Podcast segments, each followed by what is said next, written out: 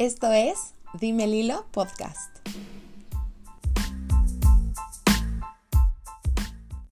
Hola, yo soy Lilo, les doy la bienvenida a mi podcast. Espero que estén excelentes. Estoy muy contenta de estar aquí con ustedes una semana más. El día de hoy les traigo un tema que me gusta muchísimo y que va a ser como una pequeña serie de cinco episodios. Es el tema de las cinco heridas que impiden ser uno mismo, o las cinco heridas del alma, también se conoce así, y está basado en el trabajo de Liz Bourbeau en su libro Las cinco heridas que impiden ser uno mismo, que es uno de mis favoritos. Liz Bourbeau es una escritora y ensayista canadiense que ha escrito varios libros en el tema de desarrollo humano, sobre todo hablando del cuerpo y las emociones y cómo emociones y cuerpo tienen una relación tan, tan fuerte. Y este trabajo que hace en las cinco heridas que impiden ser uno mismo es maravilloso porque nos habla de cinco heridas y cinco máscaras que corresponden a cada una de estas heridas. Y me llegó este tema, yo estaba como muy, em, ya muy decidida con un tema para hoy, pero ayer me llegó un taller de codependientes anónimos. Es la primera vez que yo iba a un taller de, de, codependientes anónimos. Tengo una compañera que me invita y me mandaba los talleres y por X o por Y yo no había podido ir. Y estaban haciendo como una síntesis de este taller y, y por suerte ayer, ayer pude.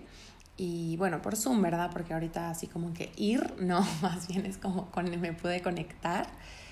Y, y, fue como una síntesis de, de, de, estas heridas, de este tema, y eso me recordó a hace como 6, 7 años de un taller con una gran amiga que se llama Bere, que le mando un beso y un abrazo si está escuchando esto. Hicimos justo un taller de las cinco heridas basándonos en este libro y fue un taller muy bonito. Y dije, ay, ¿dónde habrá quedado la información de este taller? y ya la encontré por ahí y y bueno, a lo largo de los años he leído parte del trabajo de Liz Bourbeau y he tomado otros talleres de ella porque me parece maravilloso lo que hace. Y pues dije, ya, siento que ese es el tema mejor de la semana, como que lo tenía muy presente y, y se los quería compartir. Y bueno, regresando un poco al tema de las heridas, las cinco heridas que vamos a ver a lo largo de las próximas cinco semanas es la herida de rechazo, la herida de abandono, la herida de humillación, la de traición y la de injusticia. Esas son las cinco heridas. Cada una de las heridas tiene su máscara y es la que vamos a ir trabajando episodio por episodio. Algo que me fascina del trabajo de Liz y que lo vi en una de sus conferencias por internet fue que ella cree que las heridas no es que se no es que tú creas la herida o la herida se crea o la herida se abre en esta vida, sino que se detona y se despierta porque desde que nacemos ya traemos esa misión de venir a esta vida a trabajar eh, una herida o dos o tres o la que sea que tengas principal. Entonces esta mirada como espiritual y transpersonal de su trabajo me fascina porque habla de que nosotros elegimos qué heridas vamos a trabajar y elegimos a nuestros padres para que se detonen esas heridas y las podamos trascender. Se me hace súper, súper linda esta, esta perspectiva que le pone a su trabajo. Y tiene una frase que me gusta mucho que dice que para sanar tenemos que vivir las experiencias una y otra vez hasta que podamos aceptarlas y podamos amarnos a través de ellas. Se me hace súper, súper lindo. Y antes de irme al tema de hoy, que es la herida de rechazo, les quiero platicar las cuatro etapas que cuentan cómo se despierta o se detona la herida y cómo se crea la máscara. La primera etapa es la autenticidad, donde el niño siente la alegría de estar vivo y de ser él mismo en este mundo. La segunda etapa es la herida. Se despierta la herida al sentir el dolor de no tener el derecho de ser él mismo. La tercera etapa es la crisis.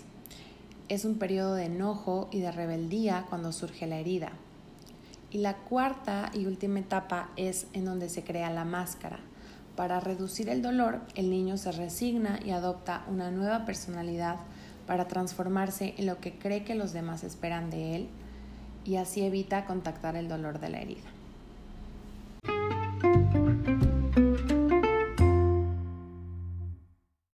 Y bueno, antes de empezar a platicarles de la herida del rechazo, les voy a contar un poquito lo que me está pasando, mi experiencia con este tema.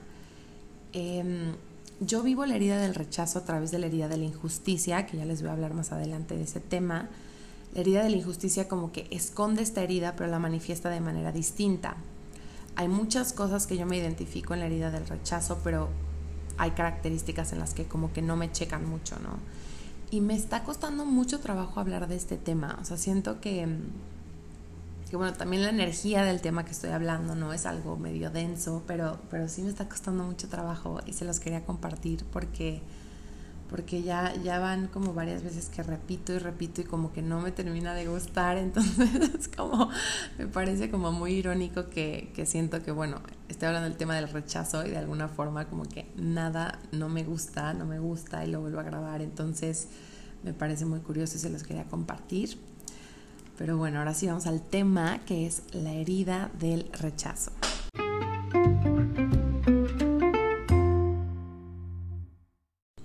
La primera herida de la que habla Liz en su libro es la herida del rechazo.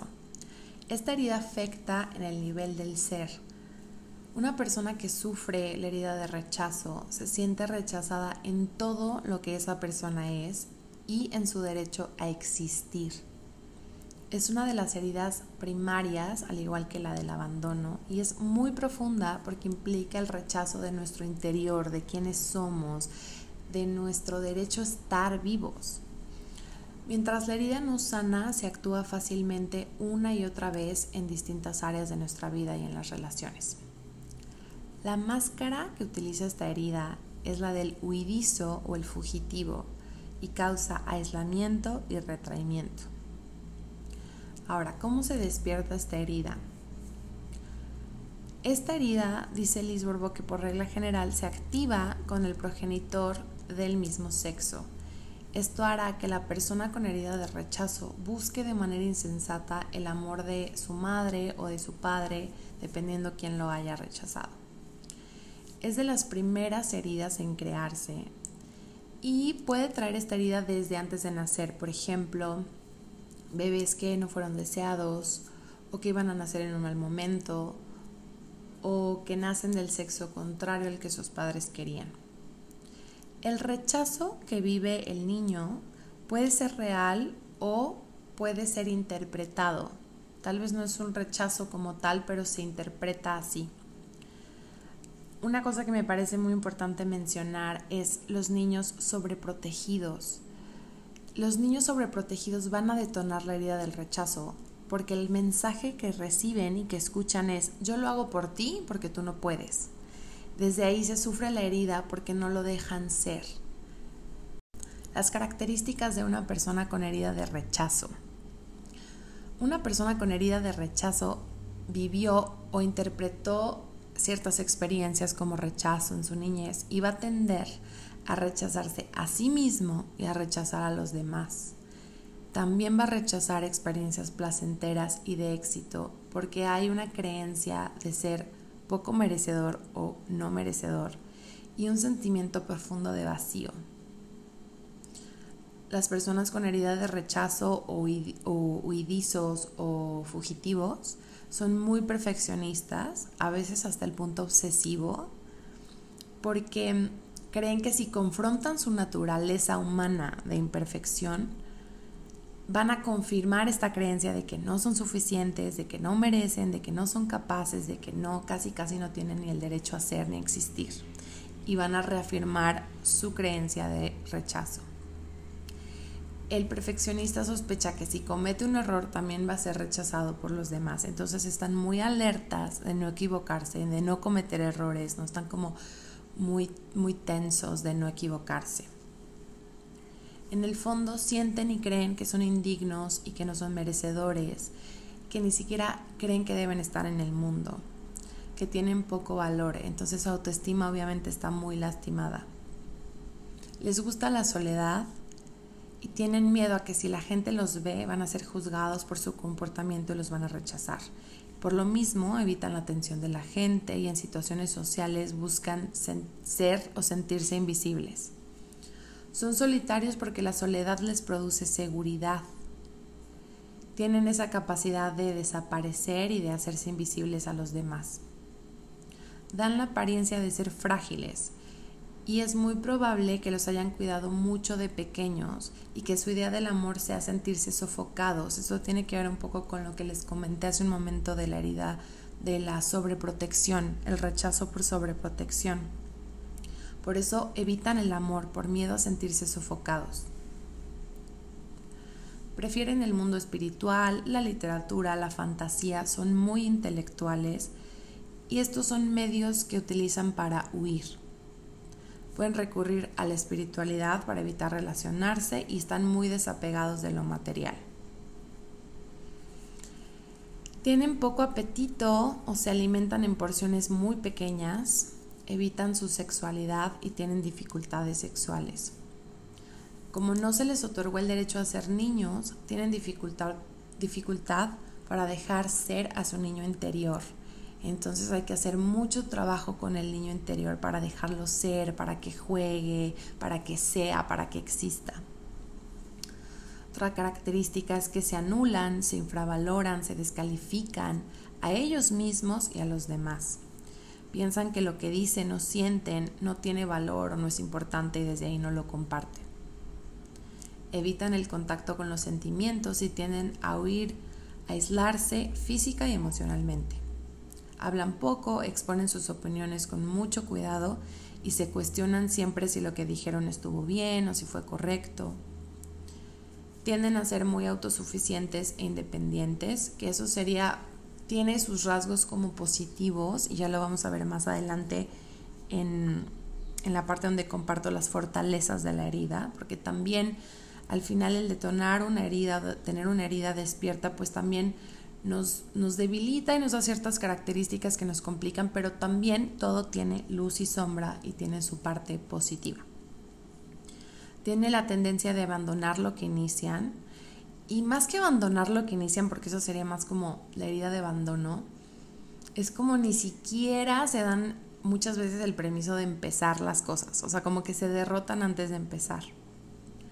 Tienden a huir de las situaciones desagradables y se sienten amenazados ante la crítica, ante el juicio, porque a la mínima crítica o al mínimo juicio lo viven como rechazo, como un rechazo de su ser, no de algo que está sucediendo en el momento, de un proyecto, de una tarea, de un trabajo, sino como de, todo lo que ellos son.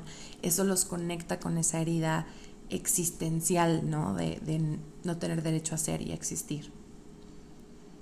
Cuando la persona no es aceptada tal y como es, se siente rechazada, o sea, en lo mínimo, están muy alertas de cualquier señal de rechazo para huir necesitan mucho reconocimiento y se sienten menos que los demás. Se culpan por ese rechazo que reciben de otros y están en, constante búsqueda como de reconocimiento y de aprobación. Al tratar de buscar esa aceptación se sienten agobiados y tienden a ceder aunque a veces no lo deseen.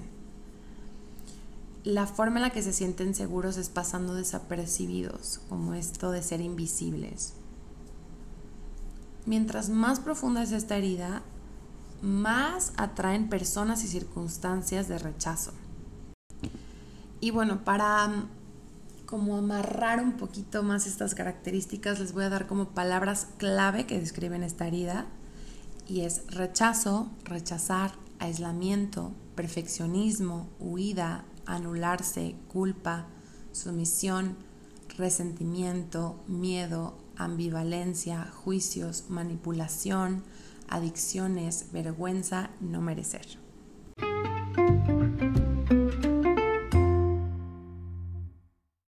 Los sentimientos más comunes de una persona con herida de rechazo o con la máscara del huidizo son miedo, vergüenza, enojo, culpa y odio. Se sienten disminuidos, devaluados, inseguros, desaprobados, incomprendidos, enjuiciados y criticados. Hay que recordar que en el fondo lo que sienten es que no tienen derecho a ser y a existir. Hay mucho resentimiento, mucho enojo y hasta odio, aunque tienden a evitar contactarlo para no ser malos, entre comillas, porque eso también les genera mucha culpa. Inconscientemente pueden cambiar el resentimiento por tristeza o viceversa. Su mayor temor es sentir pánico. ¿Cómo se relaciona una persona con herida de rechazo? Las personas que tienen esta herida van a tender a rechazar a los demás y a rechazarse a ellos mismos. Culpan a los demás de ser rechazados y no son conscientes de que ellos también participan en este círculo vicioso. Se alejan por miedo a no sentirse suficientes o demasiado buenos, no estar como a la altura, entre comillas, porque en el fondo sienten que no lo merecen. Se sienten asfixiados por los sentimientos del otro y eso los hace huir.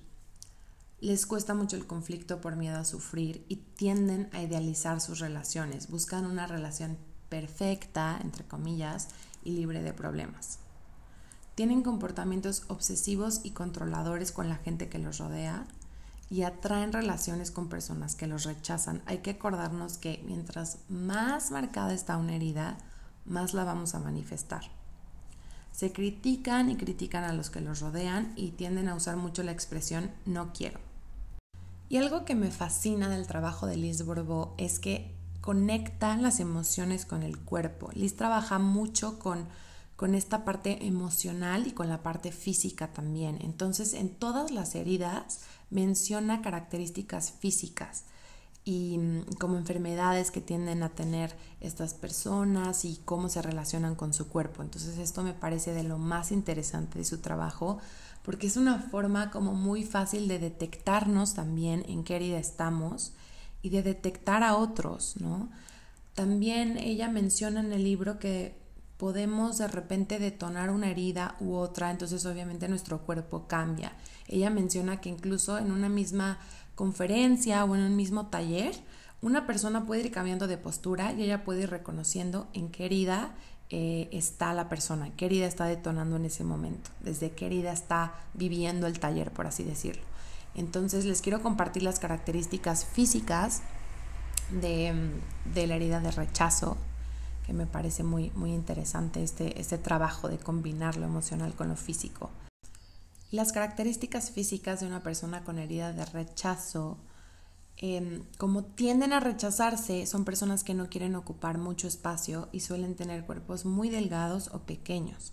No tienen la paciencia para comer o carecen de apetito las personas que tienen alguna deformidad en el cuerpo presentan la herida de rechazo. La piel se ve muy pegada al hueso, el cuerpo se ve angosto, contraído, delgado. Suelen tener ojos pequeñitos, atemorizados o ojos tristes y presentan problemas en la piel como alergias o acné. Alguna parte de su cuerpo parece infantil o como que faltó desarrollarse.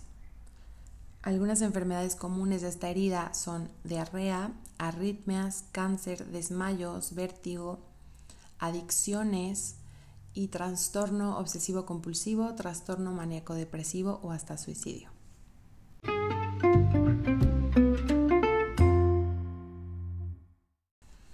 ¿Cómo se sana la herida y qué hay que trabajar para trascenderla?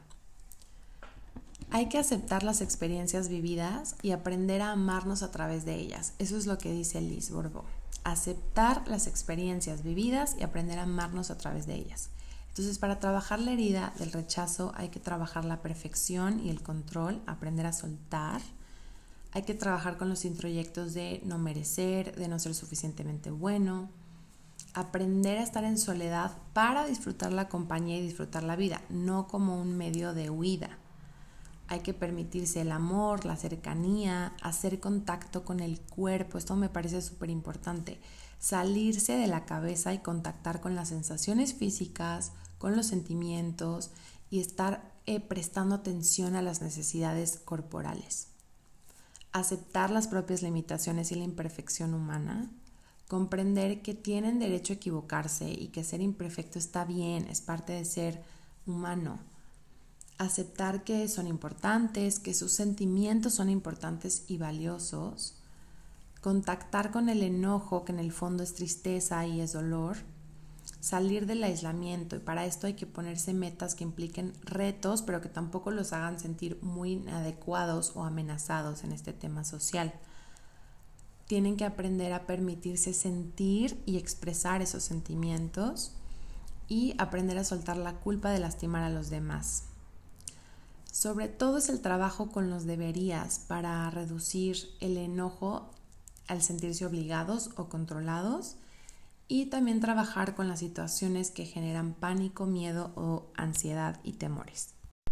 Algunas frases sanadoras para esta herida serían, soy una persona valiosa, merezco ser feliz, merezco vivir, tengo derecho a ser amado, tengo derecho a ser yo mismo, soy lo suficientemente bueno, soy importante, mis sentimientos y opiniones son valiosas e importantes, puedo hacer muchas cosas bien, hay personas que se preocupan por mí, tengo derecho a existir, tengo derecho a una vida sexual plena. Tengo derecho a dejar ser a mi niño interior. Merezco reconocerme a mí mismo y reconocer mis logros. Puedo ser amable conmigo mismo. Me acepto tal y como soy. Acepto que no soy perfecto y eso está bien. Me doy permiso de ser humano y de ser imperfecto. Tengo la fuerza de enfrentar situaciones desagradables. Me doy permiso de ser como soy. Me amo y me apruebo. ¿Cómo se ve la herida cuando ya está en proceso de sanación? La persona empieza a ocupar su lugar con más confianza y se atreve a afirmarse. Si alguien se olvida de él o le lo critica o lo juzga, no se siente tan incómodo, no se lo toma tan personal. Cada vez es menor el número de ocasiones en las que teme sentir pánico o miedo. Su autoestima va en aumento, su vida social mejora, se permite estar presente aun si es incómodo o desconocido, su tiempo en soledad adquiere otro significado y no está escondiéndose ni huyendo. Hace más actividades que le gustan y empieza a conectar con lo que le apasiona y le gusta de la vida. Y para cerrar el tema de la herida del rechazo, les quiero compartir los aspectos positivos y las fortalezas que tiene esta herida. Son capaces de asumir muchas responsabilidades y tienen la actitud adecuada para trabajar, tienen una enorme capacidad de crear, de imaginar y de inventar. Son muy buenos trabajando solos, son capaces de pensar en muchísimos detalles, actúan en medida que se requiere en caso de emergencia, se sienten muy bien solos y esto los hace autosuficientes e independientes.